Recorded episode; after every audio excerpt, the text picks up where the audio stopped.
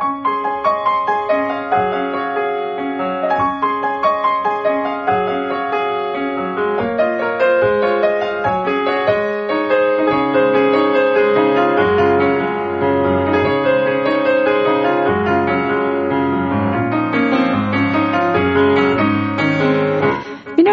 久しぶりです。ミッチェルです。いかがお過ごしでしょうか、えー、だいぶ長くちょっと、えー、お休みをいただいたんですけれども、あのー、今日はですね、ちょっとこのラブミッション、もう一回ここでまあお話をさせていただいて、えー、まあこの1ヶ月間のことも含め、多分本当にあの皆さん今大変な状況だったと思います。まあそれでも、そうですね、今まで通りお仕事を続けていたりとか、えー、活動は割とそのままだよというお仕事、もしくはより忙しくなっているというお仕事もあると思いますし、えー、何よりもこのラブミッションを聞いてくださってる皆さんが、えー、元気にね、あの、健康にコロナに今かかってる方ももしかしたらいらっしゃるかもしれませんけれども、それでもあの元気に、えー命を大切にあの生きてくれていたら嬉しいなという気持ちでもありまして、まあ今日はあの、この1ヶ月間いろいろまあ人ともいろんな部分からもちょっと離れた割とこう家の中でねずっとっていう生活の中でいろいろ感じたことを今日はあの洗いざらいいろいろとお話をさせていただこうと思います。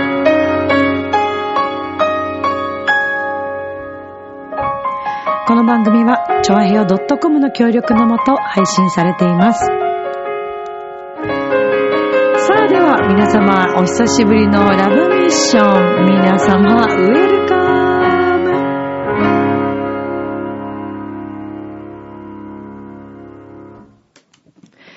さて、えー、皆様大変お久しぶりになってしまいました。あの、しばらくお休みをずっといただいて、えー、ラブミッションを待ってくださっていた方もいらっしゃると思います。あのー、そうですね、ちゃんとこう予告なく、えーお休みをいただいてしまったということに関しては本当に申し訳なかったなというふうに思っているんですけれども、えー、まあ、ミッチェル自身もですね、まあ、元気を届けたいという自分の不可能を可能にするというのをモットーにしているのが自分の中にまありますので、なんかそんな中で、特にこう後半、だんだんだんだん自分のこう精神状態とか、えー、それはもう生態も含めて、またいろんなこう、ものがですね、なんか、そうですね。ずっとこう平行線を辿っていたというか、どういうふうにうまく説明していいかわからないんですけども、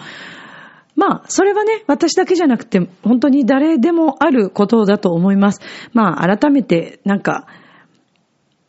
結構私本当だらしない性格なんですけど、変なところに真面目なんだなとか、うん、っていうふうに思ったりして、本当に何も考えずポンと配信できちゃえばそれはそれでいいんですけども、なんか自分の中で、えー、ちょっと届けたくないなって思ってしまったものは、あの、なんか皆さんに聞いていただくの申し訳ないなっていう気持ちもあったり、まあそれがね、ちょっとある意味、うん、わがままだったのかもしれませんけれども、まあでも、とにかく、みんなにね、元気を届けたい私としては、そんな状態のまま、ラブミッションを、えー、配信続けるのは、なんだかちょっと、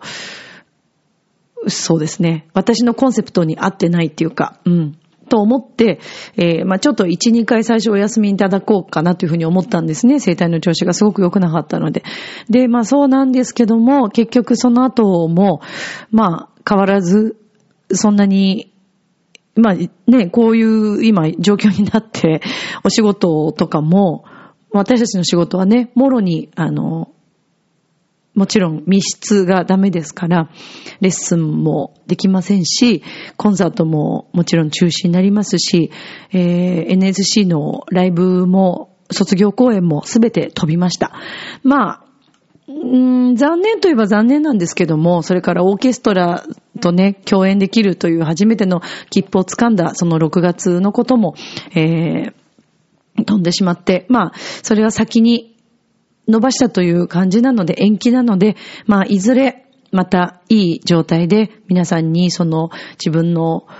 そうですね、本来の居場所というか、えー、ずっと夢だったオーケストラ、フルオーケストラで歌うということも皆さんにお届けできればという気持ちでももちろんあるんですけれども、まあやっぱりこうやってずっと自粛して、えー、お家でじーっとして、じーっともしてないか。あの、ツイッターとかフェイスブックとか、インスタとか見てくださっている方はご存知だと思うんですけども、一応あの、まあ、もうそろそろですね、えっ、と、NSC の方も卒業っていう形で、これからはプロの芸人っていう形で、あの、活動を、え、していくことになります。まあ、その中でのいろんな葛藤とか、えー、で、私はもちろん、こうやって喋ることだったり、音楽とか、えー、オペラという声楽、カルメのことに関してとか、これはもうずっと変わりがないので、これからも、あの、両立して頑張っていこうというふうにもちろん思っているんですけれども、やっぱりなかなかこのね、自分の生体ちゃんがですね、うん、やっぱり、こう、長く、また駆使してしまって、一度ま手術したんですけども、実はですね、えっ、と、明日以降に、あの、改めて、えー、二度目の手術という形になりました。で、これは、まあ、そうですね、プロとしてはとっても、恥ずかしいことで、私は本当はあんまりそういう話をなんかこうみんなに言うのって、なんか嫌だなっていうのもあるし、嫌いなんですよ、私正直そのなんか、私こんなに頑張って大変だったし、みたいな風にも見られたくもないし、そんな風にも思ってないし、私なんかよりもっと努力して、もっと大変な思いとか、もっと努力されてる方、山のように、もうもう本当に本当にもっともっとたくさんいらっしゃるから、私なんか全然なんですけど、まあでもね、事実は事実なので、えー、そうですね。まあもう本当に渋ってたんです。だからそういうのもあって、この1ヶ月、できるだけ声を出さない。だから、動画とかも今配信してるんですけど、まあできるだけ声を使わないように、あの、していたんですけども、やっぱりそれでもなかなか良くならなくて、まあもう相当大きくできてしまっていたものだったので、まあ去年ぐらいからまたちょっと再発していました。まあね、だからこういうのが、それこそね、もっと大きな大きな病気になってしまうのも、まあ、可能性はゼロではないので、まあそういうのもちょっと控えたいなということと、まあそれから、やっぱりこういう壁とか、ええー、そうですね。嫌ですよ、そりゃ。嫌だよ。手術なんて嫌に決まっている。すごく嫌です。うん、自分の商売道具でもありますしね。まあもちろん、あの、先生はメインなので、あの、お任せして全然、あの、最初に手術してくださった先生と同じですから、安心してお任せできるんですけども、まあね、今後またそこを無理して作らないようにっていうのもあったりとか、まあそういう意味でこれからちょっと、えー、私の今後の活動っていうのは、また形が少し変わっていくかなっていうのはあります、正直。うん。今までのようにガンガン、えー、レッスンしたりとかっていうのはもうちょっと難しいかなというふうに思ってます。ただ、私としては、まあ今ね、今回こういうコロナのことがありましたので、まあそれでちょっと、そうですね。生徒さんたちもレッスン行く、もうあのちょっとやっぱりやめたいっていうね、音楽教室をやめたいっていう方ももちろん、もちろんいらっしゃいますし、まあ今あのさ、あの全然活動っていうか、えっと、やってませんので、営業はしてませんので、うん。それはもう本当に正しい選択だと思いますし、まあこういうことを機に、で、それからね、その自粛になる前ぐらいから、やっぱ不思議なもんで、人との縁ってね、やっぱり流れていくものですから、あの、転勤になられた方ですとか、まあ、ご自主人のお仕事の関係でとかね、お仕事の職場が変わってとか、そういうのでこうお辞めになっている方もちょうどいらっしゃったので、まあ不思議なもんだなというふうに思っていたところでございました。なので、まあ今後はですね、あの、まあまずはちょっと手術をして、で、えー、また新規一点自分のやりたいことをもっと突き詰めて、自分に集中して、あの、皆さんに楽しいものをお届けできればなというふうに思っています。はい。そんな、そんな現状がありました。で、えっ、ー、と、今この新型コロナウイルスによってね、もう、まあ何よりも私は、まあ志村けんさんは、まあ皆さんも悲しかったと思うんですけど、うん、私にとってもすごく尊敬する、もう遠い遠い遠い方ですけど、やっぱり私がコントとか面白いことが好きだったり、ミッチェローニという一人のイタリア人に出会えたのも、あの、志村けんさんの影響ってすごく大きかったんですよね。で、あの、以前にも話したかもしれないですけど、まあ私のですね、実はどうしようもない、どうしようもなかった父親が ですね。まあもう昔、私が小さい時にね、あの、両親離婚してますけど、そのどうしようもない父親がですね、まあ実はあの、荒井中さんの親友だったんですね。で、あの、実は私あの、赤ちゃんの時に荒井中さんに抱っこしたこ、してもらったことがあるという話を母親からも、ま、聞いていて、なんかそういうのも含めて、あの、ドリフターズってなんかすごく私にとって近い、近いっていうか、うん、もうなんか、なんでしょうね。遠、遠いんだけど、遠くないみたいな存在だったんです。で、私が父親と再会した時に、またその、えー、ドリフターズの皆さんに実は父親があったっていう話だったり、まああったと言っても、まあその、荒井中さん関係でね、ちょっとお会いしたことがあるっていうことだったり、まあそれから荒井中さんが父親にこう教えてくれた格言みたいのを教えてもらったり、もうなんでこうやって笑いのことを聞いてんのかな、みたいなのが、まあその、再会した当時もありましたけど、よくよくよく考えてみると、私の周りには常になんか、あの、コメディアンの方が結構近くにいたりして、うん、それこそ、あの、この間、えー、ニュースにも NHK だったかな？あのニュース、あ、違う、NHK じゃないですね。えー、っと、NHK さんじゃなくて、えー、っと、民放さんのですね、番組のニュースにもなったようなんですけども、水炭水耕という、あの、茨城の、えー、コメディアン、芸人さん二人がいるんですけども、で、そのクロちゃんという方と、まあ、浦安の撲滅レンジャーというね、えー、オレオレ作業なくそうという、あの、コンセプトの時もご一緒させてもらったりして、なんかそこにもこう、あ笑いのね、方々がそこにもいてとか、なんかすごくそういうコメディアンの方がまあ近い存在だったっていうこともいろいろいろいろこう、まああったりして、うん。だからなんか流れって不思議だなっていうふうにも思うんですけど、まあまあそれはちょっと置いといて。で、そう、だから志村けんさんがね、このコロナウイルスで亡くなったっていうのも本当にショックで、うん、まあツイッター中とかもう SNS 上はね、本当に連日悲しみで、うん、志村さんへの感謝と、ね、これだけ老若男女たくさんの方に愛されたコメディアンのもうトップコメディアンですよね。まあそういう方の命も奪ってしまうような、このコロナウイルスというふうにもちろん思いますし、すごくね、悔しいですよね。そんなに素晴らしい命を簡単に奪ってしまう。岡井久美子さんとかもそうですよね。うん。で、うーん、そうですね。だからコロナウイルスに関しては、もう本当に、やっぱり私も最初恐怖ももちろんあったし、怖いなと。まあ何、何よりね、ワクチンとか、まあそういったものが今、今ね、皆さん医療現場の皆さんが本当に頑張ってくださっていて、えー、連日本当に大変だと思うんです。で、私の、あの、知り合いの方とか生徒さんとかも医療の方結構たくさんいらっしゃって、あの、本当に大変というね、お話も伺いましたから、まあ、あの皆さんのね、本当に懸命な毎日の活動とか、えー、ご自身のね、体もさておき、その国のために頑張ってくださっている皆さん、まあ、医療関係だけではなくて、開けてくれた、てた、この自粛中も開けてくださってたお店だったりとか、それから配達の方ですよね。私も結構いろいろ配達していただいたので、もう本当に感謝、感謝、感謝でしかなくて、うん。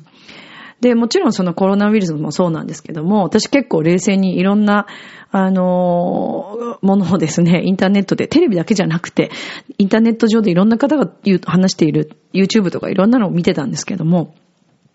まあ私も結構それ同感だなと思うものから、おそらくこれはきっとあまり、うん、納得されないだろうな、世の中的には納得されないないだろうなという話だったりとか、まあいろんなことをこう拝見してました。まあ多くはこのラブミッションで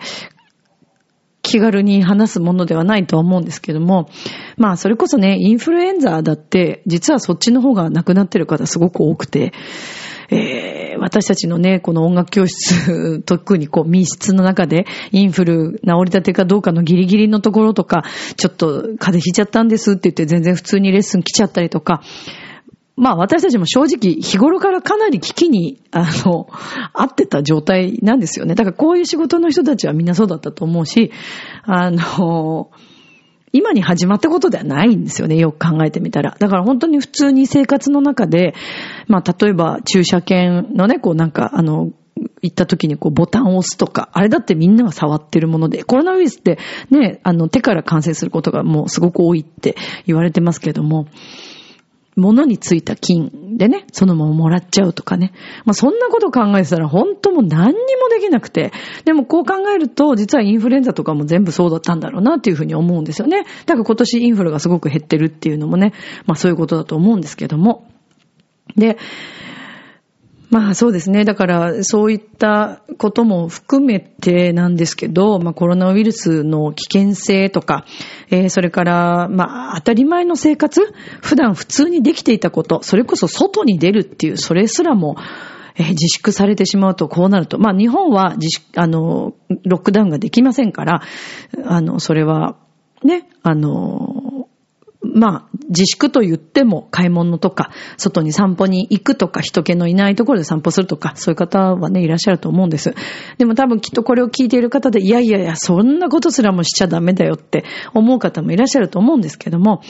私はぶっちゃけ臨機応変にっていう人間というかそういう考え方なんですね。だからもちろん人には絶対迷惑かけてはいけないと思っているし、あの、密なところには絶対行かないし、まあ、買い物とかね、それはもう密になっちゃうからしょうがないんだけど、お友達にも全然もちろん会ってないし、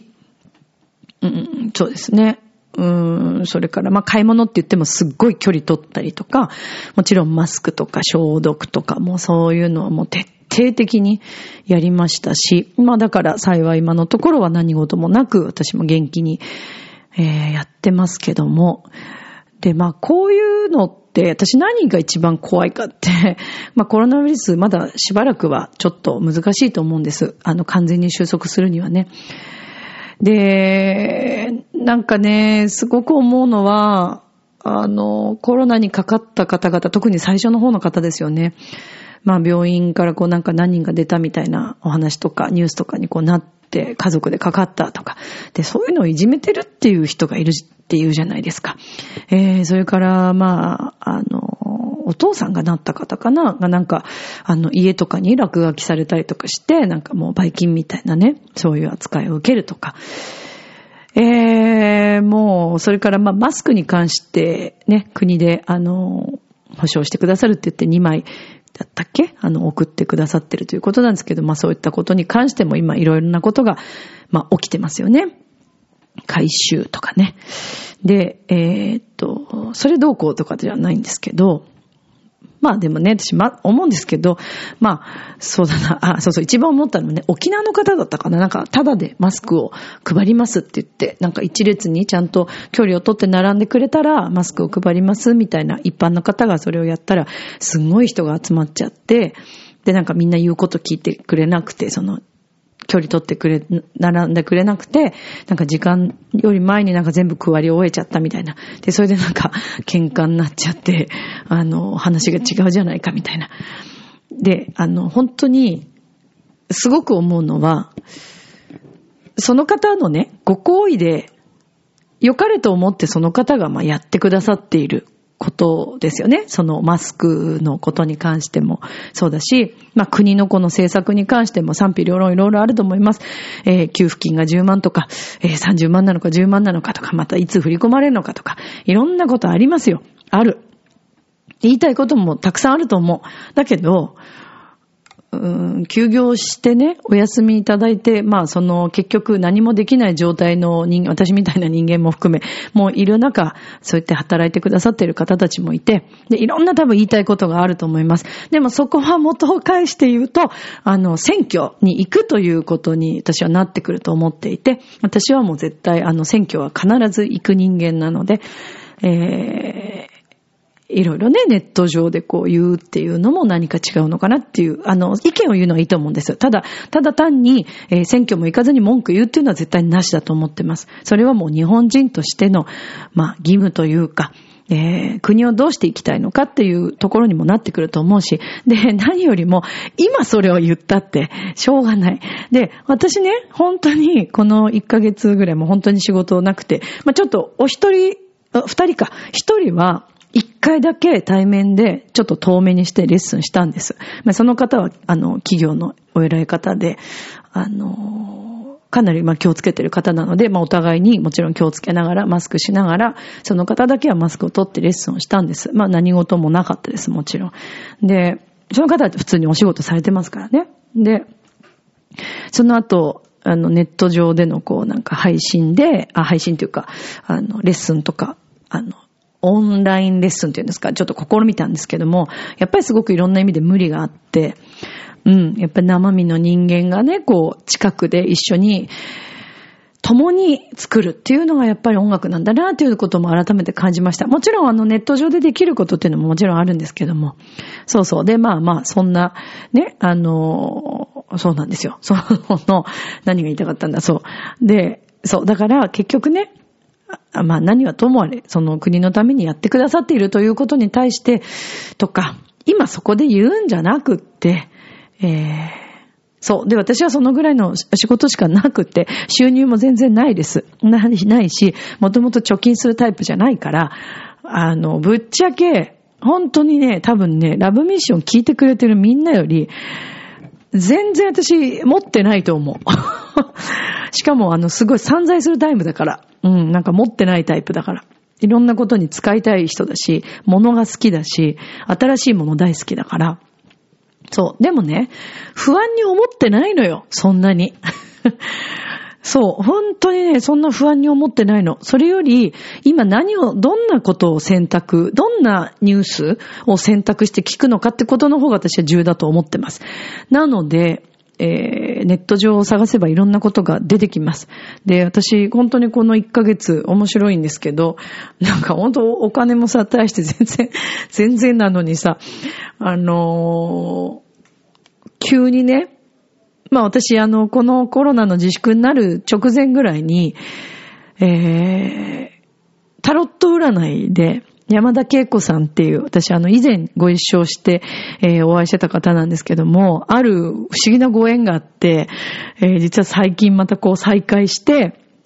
で、タロット占いやってるってことをちょっと見てもらった2回ぐらい。で、この自粛中も、あの、オンラインで、ちょっとどうしても見てほしいことがあったんで見てもらったんです。で、そんなことをしているうちに、まあもともと私タロットとかすごい好きで、持ってたんですよ、自分でタロットカードを買って。で、あと、ダウンジングって言って、石石でこう、イエスかノーかがこう分かるっていうダウンジングっていう石があるんですけども、そういうのもこう見よう見真似でやったりとかして、で、あとこの自粛中にもうほとんど毎日のように、あの YouTube に山のようにタロット占いを上げてる人、毎日上げてる方がいるんですよ。いらっしゃるんですよ。面白いんですよ、これが。いろんな占い師さんがいて。めちゃくちゃ面白くて。そしたらより私やりたくなってきちゃって。だからこれも新しい発見まあ私はずっとこれまで最初は声楽、歌、音楽だけで生きてきた人間なので、まあそこから昨年この NSC に行ってオペラ芸人というものをやってみたい。まあもともとは女優志望だったからっていうのもあるけど、芸人さんの世界でオペラ面白いことができないかなっていう発想で動いてみた。で、それからそういう知り合いの方とか好きなものをこう通して自分もちょっとやってみようっていうふうになって。で、連日、夜な、まあ、全然ちゃんとすぐにパパッと占いがないから、まずは自分のことを占って結構当たってるなと思って。で、ちょっと知り合いの方が見てほしいって言ってくださった方がいたから、練習でちょっと見させてくださいって言って、お友達とかね、先輩とか、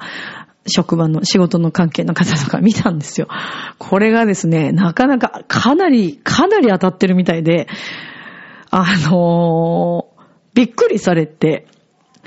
なんかその辺の、ほんと3000、5000円出していくタロットより、全然信憑性もあってすごいなんかストンと落ちたって。で、なんかこう自分の人生をもう一回考え直すっていうなんかきっかけになったっていう方々がいらっしゃいまして、私もちょっと単純なんでそこですごい、あの、嬉しくなっちゃって。まあこれからもしばらくはもちろんあの無料でちょっと練習台になってくださる方に練習させてもらおうと思ってるんですけど、まあだからこうやって新しい趣味ができて、で、そんなにね、だから収入もない大変な状況の中、タロットカード、オラクルカードを買いまくってですね、買いまくっちゃったんですよ。頭おかしいのかなと思いました、私。ちょっと、なんかもう自粛になって、頭狂っちゃったのかと思って、そ うで、すごい量のカードを買ったんですよ。でもなんか止まんないのね、それが楽しくて。で、えー、私が最近、あ、これぜひあの、もしよろしければ皆さんネットで調べていただきたいんですけど、Facebook と、あ、YouTube でも出てくるかな。ハワイからですね、アンジェさんという方がいらっしゃって、まあその方がですね、えー、LINE とか登録するといろんなメッセージを送ってくださるんですけど、アンジェさん、ハワイにあの、在住の方でですね、えー、私がこれまで読んできた本とか、自分が感じてきたこととものすごくリンクするお話を、ものすごく信憑性というか、私がストンと来る話をされてて、うん。あの、ぜひ私おすすめします。ハワイ在住のですね。YouTube でまずご覧になるのがいいかな。なんかいろいろ見てていろんなスピリチュアル系の方いるんですけど、なんか私アンジェさんすごく、すごい気になって、で、まあ登録して、で、あの、LINE でやりとりもできるんですけど、私はちょっとこれからもアンジェさん見ていきたいなと。で、他にもいらっしゃいますよ。もうタロット占い師さんは結構何人か見てて、あとね、だから結構奇抜、あの、な、奇抜なんていうか、今、今この時代にこのコロナに関してを、裏のね、話をこう見てる方とか、それから、あの、水曜日にやってるあの、えっ、と、さんまさんの番組で、えー、出演されているあの、教授の方ですかね、武田先生っていう男性の方が、ツイあ、えっと、YouTube で載せてるこのコロナについての見解みたいな。で、だからこれをものすごく、どうなんだって、信憑性あるのかっていう話をする方ももちろんいらっしゃるし、それもそうなんですけど、やっぱりいろんな見方をするっていうのはすごい大、大切かなと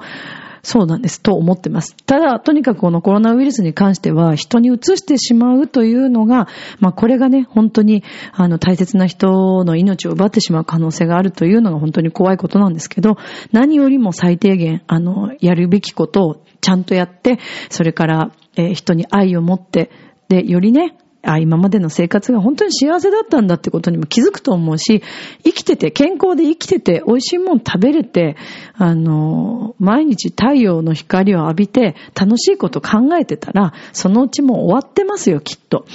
そう。で、だからコロナだけじゃなくて、インフルエンザだって本当怖いんだから、そう考えたら、あの、今ちょっと世界中どうなのかなって、どうなっていくのかなっていうふうにも見てます。もちろん、あの、コロナウイルスにはかからないように、あの、皆さんには、これからも、ほ、あの、まだ自粛中、特にこれからの連休下にかけては、ステイホームだと思いますし、まあ、ステイホームって言ったって、その辺誰もいなければ散歩するとか、そんなのは全然ありだと私は思います。逆にずっと家の中にいる方が病気になるよね、本当にね。うん。だから人に迷惑をかけないということですよね。で、私は、えー、これからこの連休中に、あの、手術をさせていただきますので、えー、そうですね。また、まあ、元気に戻ってこれたらと思ってます。ただ、ちょっと声出せるまでにしばらくまた時間をいただくので、えー、またいろんなことを考えるきっかけになるかなと、しばらくは動画、ね、え、声を出さない動画等を作っていきますので、え、インスタとか、フェイスブックとか、えー、ツイッターでお会いできればなと思います。皆さん本当に気をつけてくださいね。明日もスマイルでラブミーション今日もありがとう。ジョアヘヨ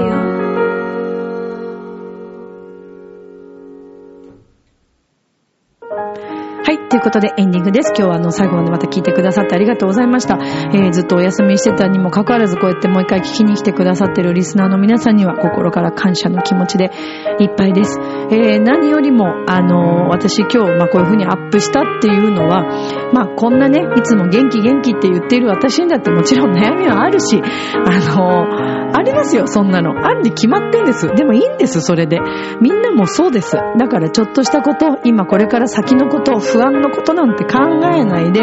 私みたいに、まあ、大戸町平の皆さんには感謝なんですよね。休ませてもらって、わがまま勝手にやらせていただいてなんですけど、ダメ、できないんだったら勇気を持って言うっていうのも一つの方法だと思います。まずあの、自分をね、守って、そして大切な人を守っていきましょう。みんな明るくいきましょう。それでは、今宵も良い目を、明日も楽しい一日を。ありがとう。またしばらくね。バイバーイ。